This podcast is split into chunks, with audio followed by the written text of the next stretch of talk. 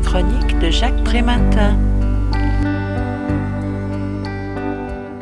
Des hameaux de petites maisons aérées et multicolores émergeant d'un terrain en friche et tranchant avec les tas d'ordures alentour. Ces habitations ne sont pas nées de l'initiative d'un quelconque promoteur, mais de l'ONG Gawad Kalinga. Cette association a réussi à construire sur 35 sites plus de 2000 maisons individuelles et bâtiments collectifs. Pour y arriver, elle s'est appuyée sur la participation financière tant de l'Église catholique que des autorités locales, sur les dons en nature d'entreprises privées fournissant des matériaux nécessaires, mais surtout sur le travail de 80 000 bénévoles.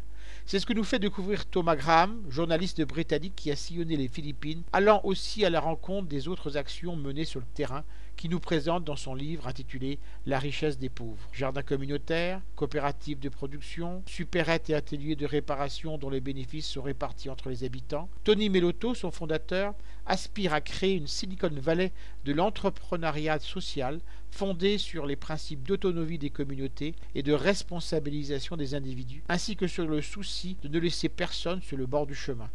Les pauvres ont besoin de justice, pas d'aumône, affirme-t-il, se montrant convaincus qu'ils doivent trouver le remède à leur misère dans la richesse qu'ils ont en eux. Je rappelle le titre de l'ouvrage que je viens de vous présenter, La richesse des nations, l'extraordinaire expérience de Tony Melotto et de son non-NG Gawad Kalinga. L'auteur en est Thomas Graham. Il a été publié aux éditions de l'Échiquier en 2015 et son ouvrage est vendu 19 euros. Vous pouvez retrouver le texte de cette critique dans le numéro 1204 de Lien Social. Il est consultable sur le site du journal www.lien-social.com. Je vous dis à très bientôt.